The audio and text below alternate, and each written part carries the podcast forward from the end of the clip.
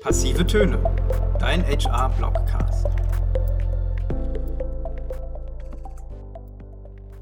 Herzlich willkommen zum Y-Apply Blogcast. Mein Name ist Simon Herzing und ich bin bei Y-Apply im Customer-Bereich tätig.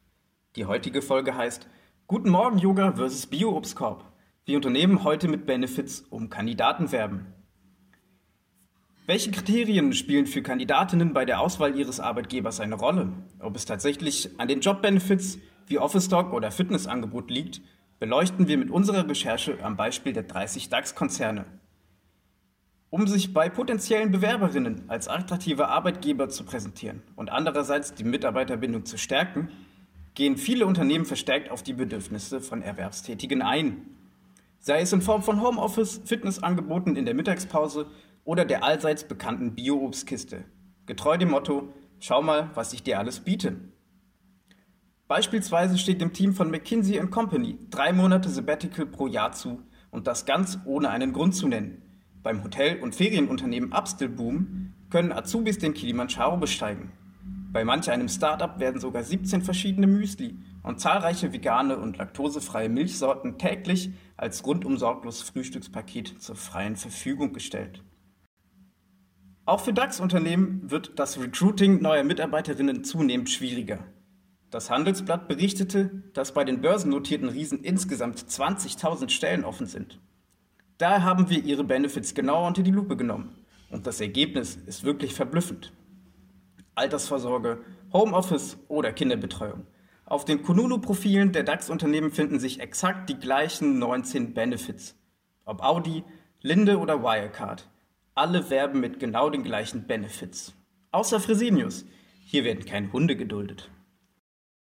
Wenn die größten deutschen Unternehmen auch nur mit demselben Wasser kochen, nach welchen Kriterien entscheiden sich Kandidaten dann für oder gegen einen Arbeitgeber? Natürlich versuchen einige der Konzerne mit außergewöhnlichen Benefits zu punkten. Beispielsweise bietet SAP Meditationen im Büro und bei der Deutschen Telekom können die Mitarbeiterinnen und Mitarbeiter den Unternehmenszielen auf dem Fahrradheimtrainer am Schreibtisch entgegenradeln. Das Projekt Porsche Pflegezeit ermöglicht den Angestellten, sich drei Monate freistellen zu lassen, um sich um ihre Angehörigen zu kümmern. Dabei erhalten sie sogar weiterhin drei Viertel ihres Gehaltes. Nichtsdestotrotz belegen verschiedene Studien, dass die Unternehmenswahl vorrangig nicht von den Benefits abhängig ist. Vielmehr fließen angemessenes Gehalt, attraktive Aufstiegschancen, spannende Arbeitsaufgaben und die Arbeitsatmosphäre in die Entscheidung der Kandidaten ein. Aber auch persönliche Touchpoints zwischen Personalmanagement und Kandidaten im Telefoninterview oder im Bewerbungsgespräch prägen das Unternehmensbild. So entscheiden Bewerberinnen innerhalb von fünf Minuten, ob ihre Erwartungen an die Jobposition mit denen der Firma übereinstimmen. Anhand dessen fällt die Entscheidung für oder gegen eine Stelle. Ja, was bedeutet das Ganze denn für unsere Arbeit in HR? Wir ziehen aus dem Gesagten vier Learnings. Erstens stärken Benefits die Arbeitgebermarke und die Mitarbeiterbindung.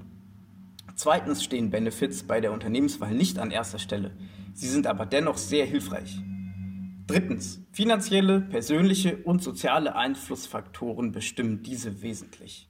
Und viertens, Ehrliche und sympathische Kommunikation im Vorstellungsgespräch mindert falsche Erwartungen.